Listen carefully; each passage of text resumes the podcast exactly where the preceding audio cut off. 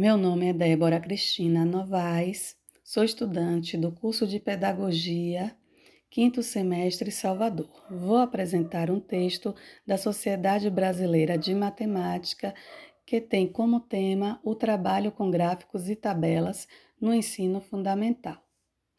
O trabalho com gráficos e tabelas no ensino fundamental, particularmente nos anos iniciais, constitui-se uma ferramenta fundamental para o aluno desenvolver a capacidade de tratar as diversas informações adquiridas por meio dos muitos veículos de comunicação contemporâneos.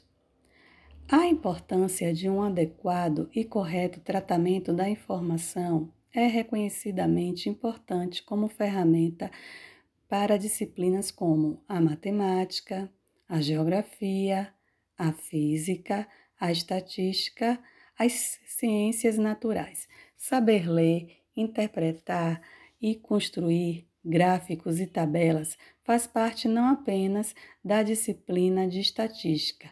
Na matemática, constitui-se competências fundamental para o trabalho.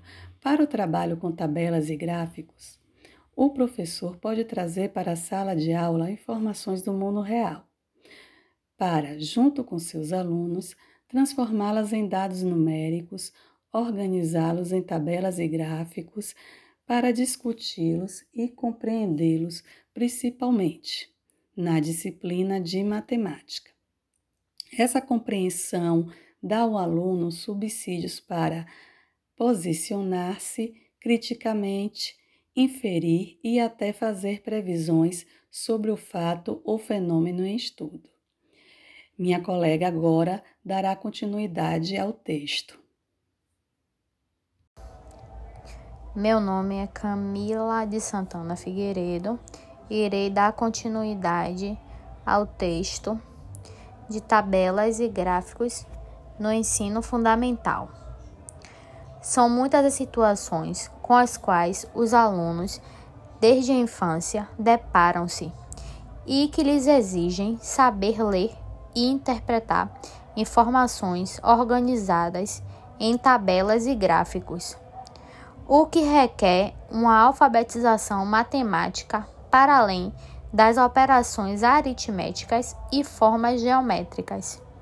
Informações matemáticas organizadas em tabelas e gráficos estão tão presentes no dia a dia que, às vezes, passam despercebidas, como no caso dos calendários, das informações nutricionais contidas nos rótulos de alimentos, nas bulas de remédios, nas transmissões televisivas de competições esportivas. Por isso, Compreender essas informações é fundamental para que o aluno possa ser um cidadão conscientemente informado. Atividades que podemos trabalhar para que as crianças entendam o que é tabela e gráfico.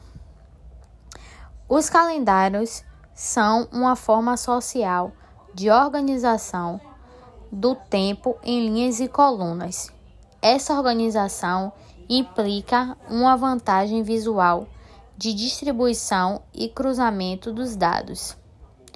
Casola Santana, 2010. Dando continuidade ao trabalho, meu nome é Adriele e vou falar um pouco sobre a chamada. O momento da chamada, da verificação da presença dos alunos em sala, faz parte da rotina de uma sala de aula. Esse momento constitui-se de um espaço, a construção de nossas matemáticas. No primeiro ano do ensino fundamental é comum ainda encontrarmos a chamada dos alunos feitos fisicamente, por meio do preenchimento de um letreiro, cartaz com o nome dos alunos presentes. Essa chamada e as plaquinhas com os nomes dos alunos podem ser confeccionadas com diversos materiais.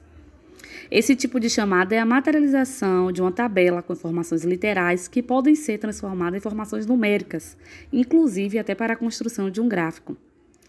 É, está estruturada em linhas e colunas. Tem a coluna com o nome das meninas e a coluna com o nome dos meninos. Geralmente, o professor ou a professora obedecem à ordem alfabética para organizar o espaço para o preenchimento com os nomes das crianças. Desse modo, na primeira linha de cada coluna será colocado o nome que iniciar com a letra A ou B e assim sucessivamente.